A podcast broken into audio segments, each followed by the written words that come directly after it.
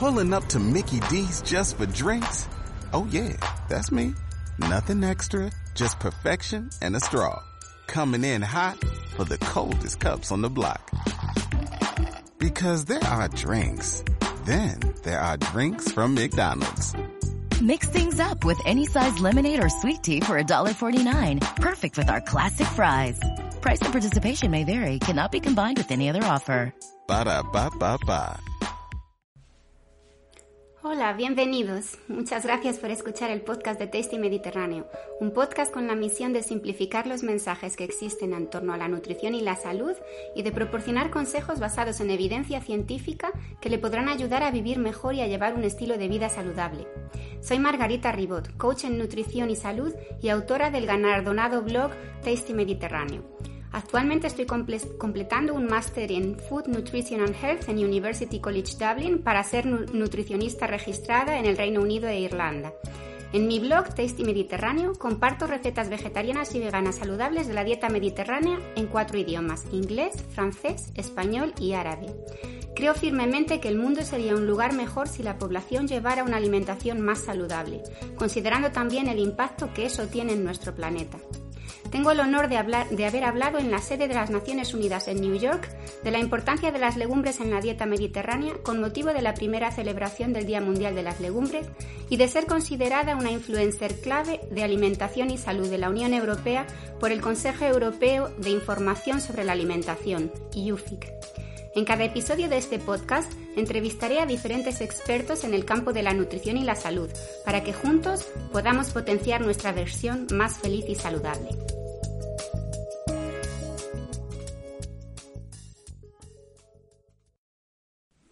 La obesidad impacta a millones de personas en todo el mundo. Según la Organización Mundial de la Salud, en 2016 más de 1,9 mil millones de adultos tenían sobrepeso, de los cuales 650 millones fueron clasificados como obesos. A medida que pasa el tiempo, se hace más evidente que las personas con obesidad tienen mayor riesgo de sufrir infecciones por COVID-19.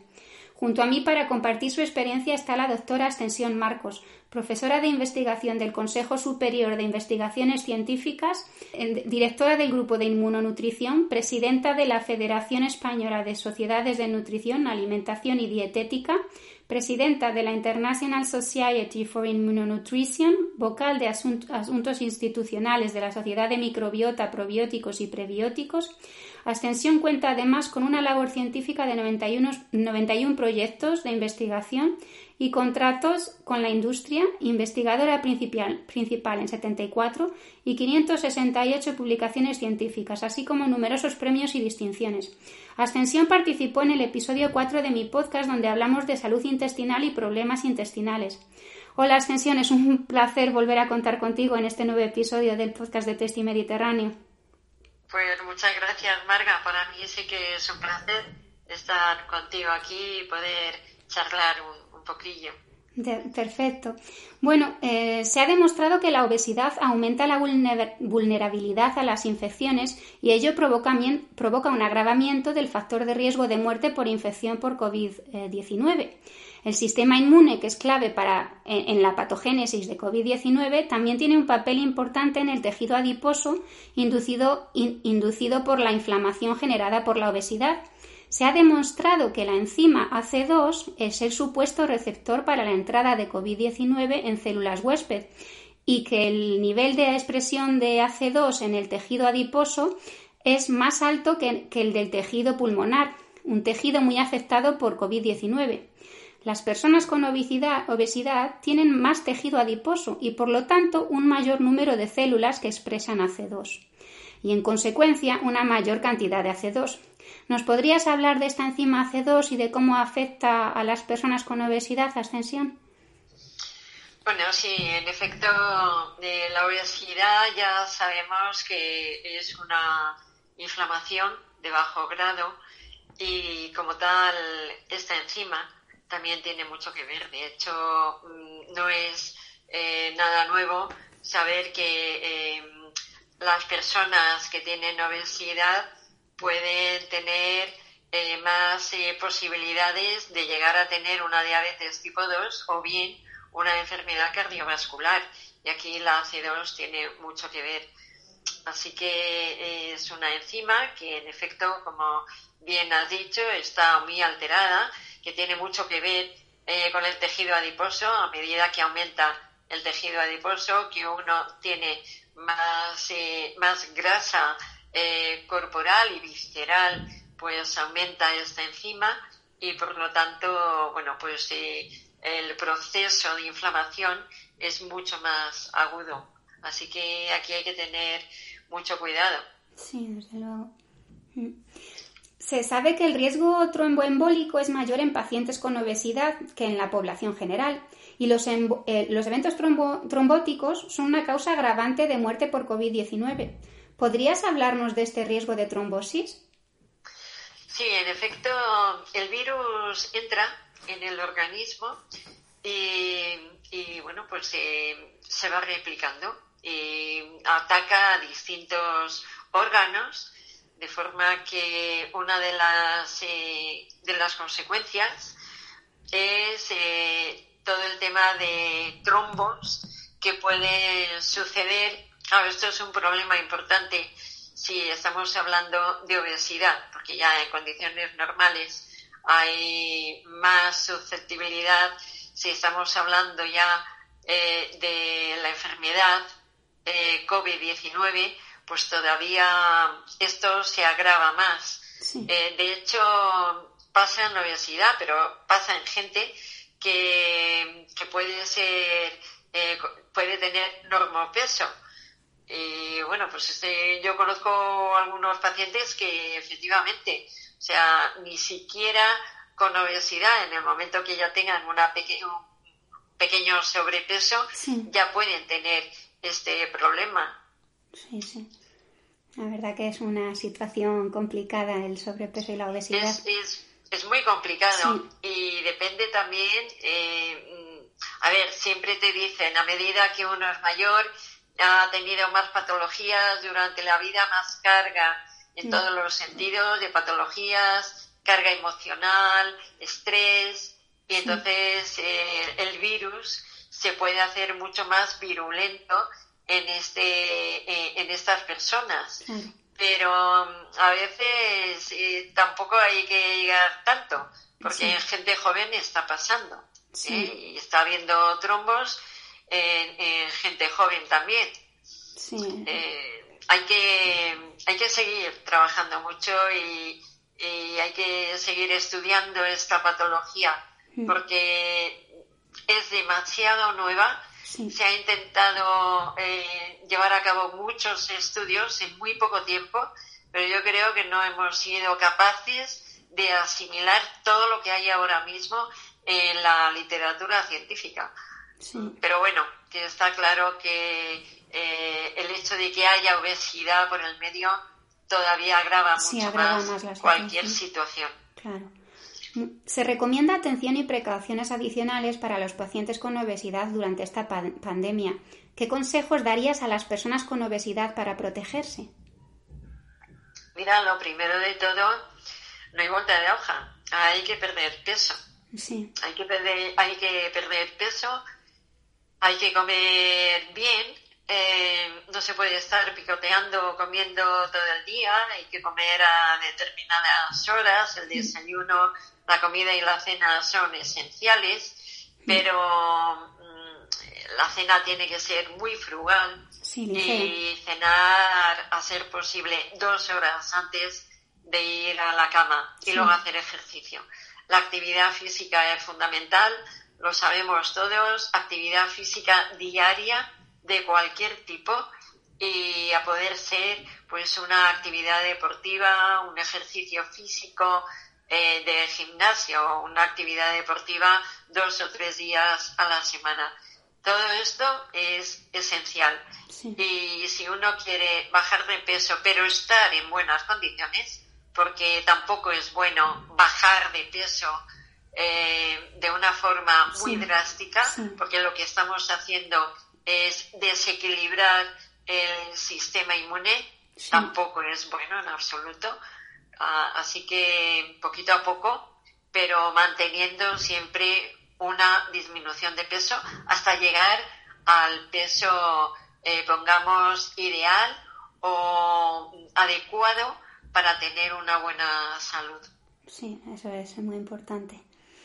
El confinamiento ha producido muchísimo estrés y todo esto genera cambio en nuestro sistema nervioso, el estado anímico, nos afecta el sueño, a nuestra alimentación, eh, la actividad física, ya que con el confinamiento no estamos acostumbrados a estar tanto tiempo en casa. Entiendo que todo esto afecta a nuestro sistema inmunitario y el sistema inmunitario tiene pues una interacción directa con nuestra microbiota intestinal.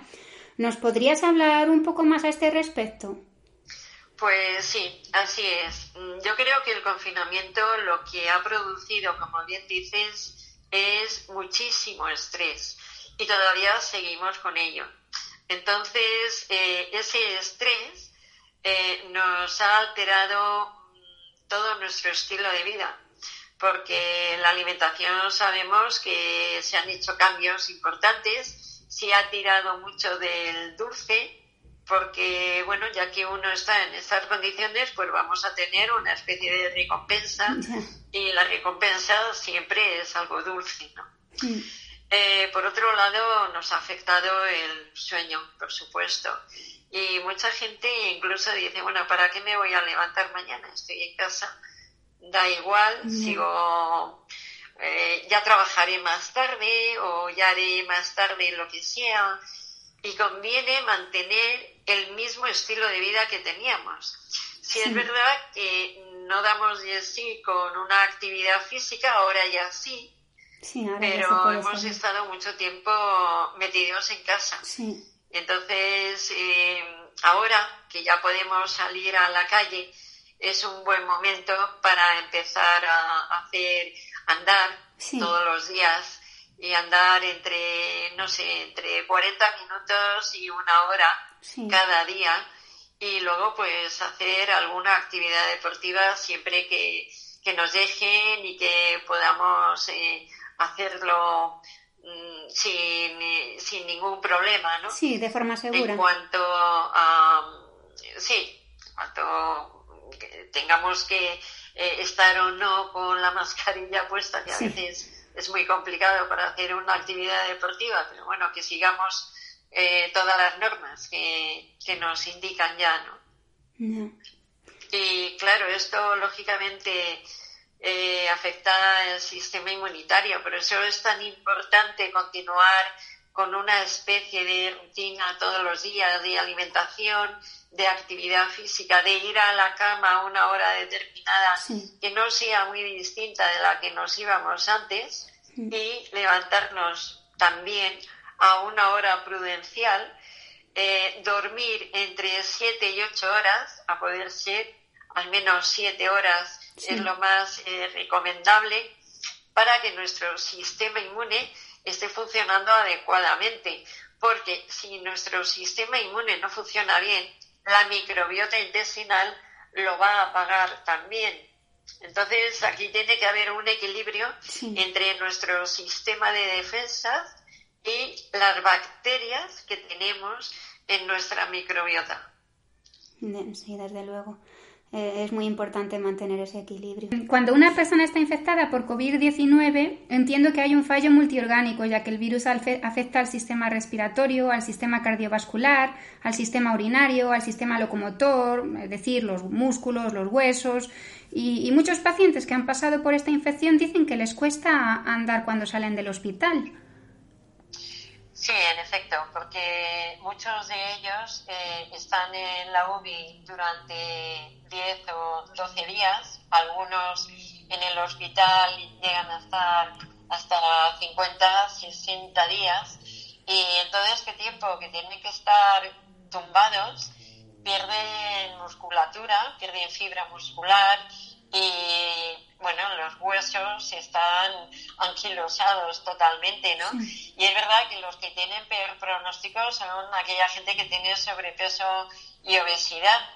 Entonces, por eso insistimos muchísimo, ¿no? En que hay que mantener un peso adecuado porque todo lo que sea tejido adiposo, esté donde esté, no es bueno. Ya produce un proceso inflamatorio y bueno, pues si, a esto le añades la infección, el virus que está correteando por el organismo y afectando varios órganos, pues bueno, eh, ese es un problema importante y que bueno, que cuando salen del hospital tengan que aprender a andar prácticamente, pues ha sido ha sido un gran problema. Sí, hay mucha gente que hace rehabilitación con fisioterapeutas. Efectivamente, así sí. Con la edad disminuye la respuesta inmune y las personas mayores son más susceptibles a las infecciones y por tanto a, contagiarse de COVID-19. De hecho, la mayoría de casos que ha habido son de personas mayores de 65 años. Eh, ¿Nos podrías hablar de la inmunosenescencia y de la inflamación crónica de bajo, grado? Bueno, la inmunosenescencia es eh, la baja capacidad que tiene el sistema inmune para defender al organismo que ya es de edad avanzada. Es verdad que a partir de los 55 años, sobre todo, eh, se va perdiendo una funcionalidad del sistema inmunitario, por lo cual eh, las vacunas eh, no funcionan tan bien, la respuesta inmune es mucho peor, la susceptibilidad a tener infecciones es mucho más alta y además la gravedad de estas infecciones también es mayor que en adultos jóvenes. Entonces, eh, aquí el problema está en que la obesidad de por sí, además de ser una inflamación crónica de bajo grado, además es una... Eh, llega a tener un proceso de inmunosenescencia, igual que si fuera una persona mayor, sencillamente porque, bueno, se dice que es un envejecimiento prematuro. Así que eh, hace poco tiempo en IFEMA, pues de las últimas personas que salieron de, de aquel hospital, una de ellas era una chica muy joven, con 28 años, pero con un peso muy importante. Claro. Entonces, eh, y claro, decía, con lo joven que soy y tal, ¿no? Con lo joven y, claro, con un peso muy alto. Sí, sí. Entonces, está claro que si hay tejido adiposo, ahí hay moléculas de inflamación que, bueno, todo esto va a confluir con que el virus pues sea mucho más virulento y ataque más eh, los órganos. Y uno de los órganos que más puede atacar es el hígado Sí. Eh, los riñones también, por supuesto. Pero bueno, sí, es un fallo multiorgánico. Ya. Bueno, y bueno, he oído decir que el sexo de las personas también afecta al riesgo de COVID-19 y que afecta más a los hombres que a las mujeres. ¿E-, ¿Es esto correcto, extensión? Sí, sí, es, es cierto. De hecho, había en los hospitales, se veía que había muchos, muchos hombres, no tantas mujeres. Bien, mm, no está claro todavía eh, por qué se afectan más los hombres. Dicen que es un problema hormonal, de testosterona y bueno, que cuanto más alto, más ataca el virus. Bien, mm, hay muchas cosas todavía por conocer y saber hasta qué punto todo eso es cierto. Pero bueno, en efecto, eh, ha habido más, más problemas. Y en cuanto a la inmunosenescencia, se me ha olvidado comentar. ¿Puedo? Sí, sí, claro. Adelante, gracias. Bien, eh, se me ha olvidado comentar que ha habido eh, muchos casos de gente nonagenaria y centenaria que han salido del hospital. Entonces yo lo que me pregunto que a pesar de que ha habido mucha gente mayor que, mm, que ha tenido la fatalidad de fallecer en estas circunstancias debido al, virus, muchas de ellas estaban en residencias. Esto significa que quizá su sistema inmune no estaba, eh, no estaba funcionando adecuadamente. ¿Por qué? Porque no tenían una buena alimentación. Así que hay que cuidar mucho la alimentación de los mayores. Sí, desde porque si algunos salen y otros no, independientemente de la genética que tenga cada uno, pero si uno ya de entrada viene con un estado de malnutrición y le ataca el virus, su sistema inmune no va a poder contrarrestar mm. ese ataque. Y sin embargo, si está en buenas condiciones, pues eh, será mucho más fácil que, que haya salido adelante. Así que no siempre es, eh, hombre, claro, cuando uno es mayor cada vez tiene más, eh, más papeletas para tener más patologías. Sí, eso, está, claro, ¿no? Pero con todo y con eso, yo sigo pensando que aquí el tener una buena situación nutricional es fundamental. Por eso me meto tanto con que hay que mantener un peso adecuado, pero hay que comer bien. Efectivamente, sí, la alimentación es muy importante en todas las edades de, la vida, pero... En todas las edades, efectivamente. Mm. Pero claro, a medida que uno es mayor, pues eh, tiene más carga de estrés, de, patologías, bueno, pues tiene más papeletas para que le pueda caer una infección de estas características y bueno, pues eh, sobrevivir a veces ha sido complicado, pero algunos lo han conseguido. y si lo han conseguido es porque tendrían una buena situación nutricional, cosa que otros pues no, no han podido. Sí, no era el caso. Mm. Y, y podría, el, hecho de que, mm, de que el COVID afecte más a los hombres que a las mujeres, ¿podría tener algo que ver con la microbiota? Porque había escuchado que, que la microbiota es diferente en los hombres que en las mujeres. Sí, sí, es una de, las teorías que, hay, sí, que, eh, a ver, nosotros lo hemos, eh, lo hemos trabajado en adultos mm, sanos y hemos visto que la microbiota no es igual en hombres y mujeres.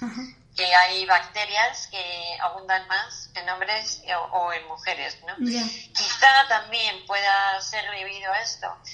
Pues eh, ahora mismo hay un montón de bibliografía que se ha dedicado a, la enfermedad, a, COVID-19, y es curioso que cuando uno quiere encontrar algo, mm, le cuesta. Le cuesta encontrarlo de la cantidad de artículos que se han generado desde marzo. Y eh, sobre todo eh, empezó China y luego ya han continuado eh, todos los países. Pero todavía todavía esto no, no está tan claro ni, ni, mucho menos. ¿Quién es antes, el huevo o la gallina? Si uno encuentra, claro, que hay gente que ha estado infectada por el virus y dice, ah, mira, tiene este tipo de microbiota, este tipo de microbiota es porque han tenido la, la infección o ya la tenían de antes y por eso han tenido la infección, ¿no? No, no, no está nada claro todavía. Pero, pero lo que es cierto es que no es igual en hombres y en mujeres hay, hay diferencias. Sí, bueno, la verdad que es un campo muy interesante y, imagino que quedan muchas cosas a, descubrir de, al respecto de la microbiota. Pues sí, mira, y una de las bacterias, uno de los grupos de bacterias muy interesante a trabajar es el de las bifidobacterias, porque eh, cuando el niño nace, pues en edades tempranas hay una gran cantidad. Mm, en, la etapa adulta, pues más o menos se mantiene, pero luego baja de una forma importante cuando la persona ya eh, tiene una edad avanzada. Eh, y esto sí que afecta el sistema inmunitario. Ah. Con lo cual, mm, ahí tiene que haber algo que todavía no se ha llegado a saber hasta qué punto eh, con una determinada microbiota o diversidad determinadas bacterias pues pueden estar ahí influyendo en, que un virus determinado pues ataque de una forma o de otra. la verdad que... Eh, Hay mucho por estudiar. Sí, efectivamente. Bueno, y, ya para terminar, ¿qué, mensajes darías a los oyentes de este podcast para promover una buena calidad de vida y, prevenir infecciones e inflamación? Bueno, pues soy muy pesada, los que me conocen me lo dicen, pero yo insisto en que hay que mantener un peso adecuado. Ni por debajo ni por encima. Hay mucha obesidad, lo estamos viendo, y de hecho, según la OMS, en el año 2022 va a haber mucha más gente con obesidad que con problemas de delgadez o delgadez extrema, de nutrición como tal, ¿no? Entonces creo que es algo que tenemos que trabajar, que desde que el niño nace, incluso desde antes, eh, la madre que ya está gestando tiene que cuidar mucho su peso. Es más, cuando una, una mujer quiere o planea embarazarse, pues es conveniente que ya empiece a tener un, eh, consiga un peso lo más adecuado posible para que ese niño que va a tener, pues en el futuro no vaya a tener un déficit de calcio o de, o de hierro, que es lo que se encuentra muchas veces en niños que proceden de madres obesas. Así que ahí empieza toda la historia. Y luego, claro, ya en, los colegios pues y en las familias sería muy conveniente que hubiera una buena educación nutricional porque esto va a ser la base, más luego el, el promocionar la actividad física y un estilo de vida saludable. Esto es conveniente pero por salud, nada más. Y de hecho, bueno, eh, se puede, en la sanidad como tal, se puede ahorrar un, dineral siempre y cuando se consiga que la obesidad baje. Sí, desde luego, porque hay, hay muchísimos casos de, diabetes, ataques al corazón, enfermedades cardiovasculares en general, que, están provocadas por la obesidad. Exacto, la diabetes genera diabetes, eh, la, obesidad genera diabetes cardiovasculares, enfermedades neurodegenerativas y, por supuesto, eh, hay muchas más infecciones y alergias. Y bueno, pues se ataca a muchos órganos como, como el hígado eh, y yo creo que es conveniente pues intentar por todos los medios tener un estilo de vida que sea bueno, que sea saludable, precisamente para prevenir todo esto. Porque cuando ya eh, tenemos una cierta edad, o lo hemos hecho antes, o es muy difícil echar marcha atrás. Sí, cambiar los hábitos a una cierta edad es complicado. Efectivamente. Sí. Así que yo creo que hay que empezar desde muy al principio. Sí, desde jovencitos. Mm. Mm, ya te digo, desde que la madre quiere tener el niño. Sí, sí, eso sería lo, ideal. Hay que, insistir. Sí. Pero no lo sé, yo, yo no sé hasta qué punto la gente es consciente o, mm. las campañas que se hacen valen para algo, son sí, yo, yo, creo que no llegan de, una forma eficaz a la población porque se están está haciendo muchas campañas, pero, pero es que no llega a la población, no, lo sé. Efectivamente, no, no, no, no, no llega, está claro.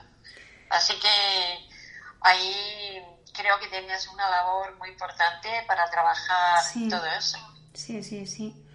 Pues nada, espero que los oyentes de este podcast eh, escuchen los consejos que, has dado y, bueno, eh, que, vaya todo que vaya todo de lo mejor posible con esta infección que, tenemos, eh, esta pandemia que tenemos ahora de, del COVID-19, porque bueno, a ver si a ver si pasa pronto y, bueno, pero no sé si, si, las cosas volverán a ser lo de antes, pero bueno, lo importante es que, se pase. Es que sí, sí, pero es bueno que no sean como antes. Sí. Porque yo lo que he notado, aparte de que el aire es mucho más limpio, que no, no, a nivel de medio ambiente, oh, sí, desde luego. increíble cómo, cómo ha cambiado, ¿no? Sí, sí. Y entonces, volver a lo que teníamos, mm, a mí, a mí me cuesta. Me cuesta pensar que vamos a volver otra vez a lo que teníamos. Siento el tema de, de abrazos, de besos, de socializar con la gente, esto lo, lo, llevo, lo llevo mal. Claro. Pero el tema del medio ambiente hay que pensarlo mucho, ¿eh? porque nos estamos cargando todo. El planeta, Esta pandemia no ha venido porque sí. Mm. Así que habrá que reflexionar bastante sobre todo. Desde luego. Pues muchísimas gracias, Ascensión, por tu participación en este episodio del podcast de Tasty Mediterráneo. A ti, Marga, a ti por, por invitarme una vez más. pues un placer y, nada, pues eh, hasta la próxima. Venga, gracias. Muchas gracias por escuchar el podcast de Tasty Mediterráneo. Me alegra mucho saber que hay un interés por escuchar las voces de expertos en nutrición y salud en un mundo lleno de consejos confusos. Si os ha gustado este episodio, os encantará el episodio del mes que viene, así que asegúrate de hacer clic en suscribirse para ser el primero en escucharlo. Y si tienes tiempo, deja un comentario de 5 estrellas. Eso ayudará a alcanzar a más gente y con suerte ayudar a más y más personas. Para obtener más información sobre recetas saludables y sabrosas de la dieta mediterránea, visite tastymediterráneo.com y sígame en Instagram, Facebook y Twitter.